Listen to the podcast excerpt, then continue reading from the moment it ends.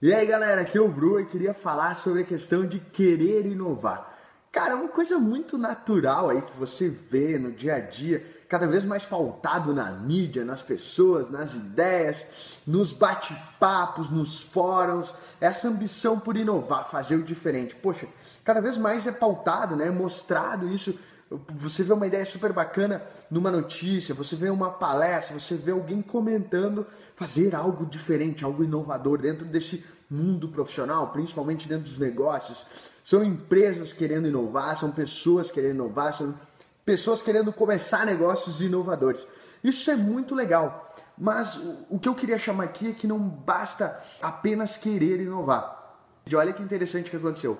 Há pouco eu estava no telefone com um ex-aluno meu do MBA, o qual dei uma aula de empreendedorismo de alto impacto, né? empreendedorismo e inovação de alto impacto, e ele me comentou algo muito bacana, que ele recebeu um projeto, um projeto da empresa, é, de uma ideia que estava indo muito mal lá na empresa e queriam que ele fosse agora, reinventasse, que fizesse uma coisa diferente, trouxesse uma novidade, realmente fizesse algo inovador aí.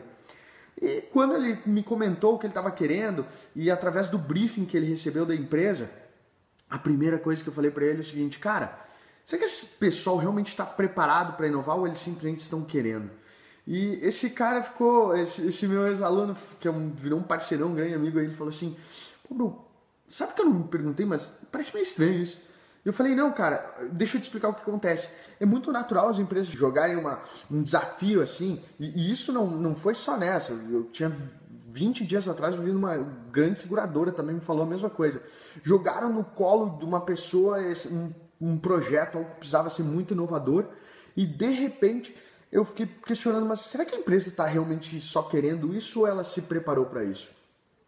Porque é muito comum dizer, ah, não, eu quero inovar, ah, a gente quer fazer algo diferente, mas apenas dizer e pouco se preparar para isso, pouco realmente levar isso adiante.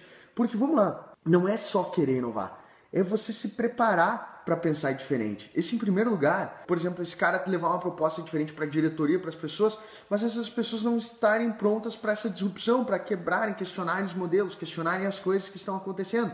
Então não tem sentido.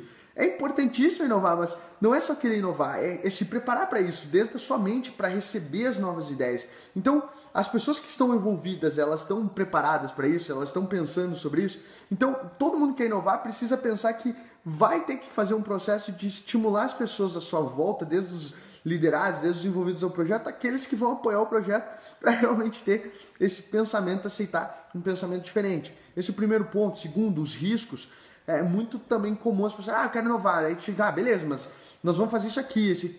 E aí, logo no início do papo, a pessoa já vê que é super arriscado. Meu, é óbvio, é inovação, cara. É óbvio que tem risco. Se tem inovação, tem que ter risco. Não tem sentido não ter risco. Então, muitas vezes as pessoas, ah, eu quero inovar, mas sem risco. Inovar sem risco não vai rolar. Tu vai conseguir uma melhoriazinha ali, mas não inovar.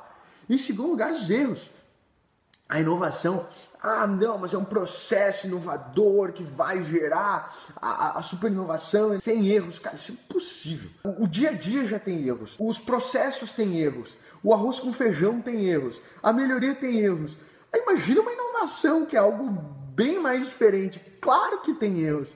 Então isso também precisa ter. Não é só querer inovar, é você ajustar a mente, é você saber que vai ter os riscos, saber lidar, aceitar que vai ter eles e também lidar com esse processo que vão ter muitos erros. Por isso que eu queria chamar a atenção, a elucidar um pouco mais dessa, dessa parte, porque acontece toda hora. Então, achei legal, cara, olha só, putz, acabei de. Semana passada estava numa reunião sobre isso numa seguradora, agora acabei de receber um telefonema de uma pessoa que eu ajudei nesse processo, vai passar por isso e disse, preciso contar pra galera. E por que que isso é tão importante? Por que que essa é, é a melhor hora para você saber isso? Porque são raras as pessoas que realmente conseguem dar esse salto, ter esse diferencial de mercado.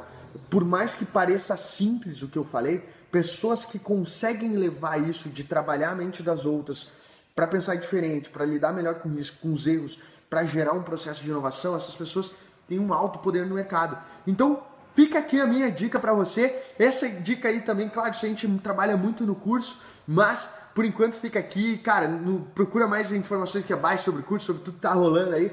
Mas fica aqui a dica para você aproveitar. Falou!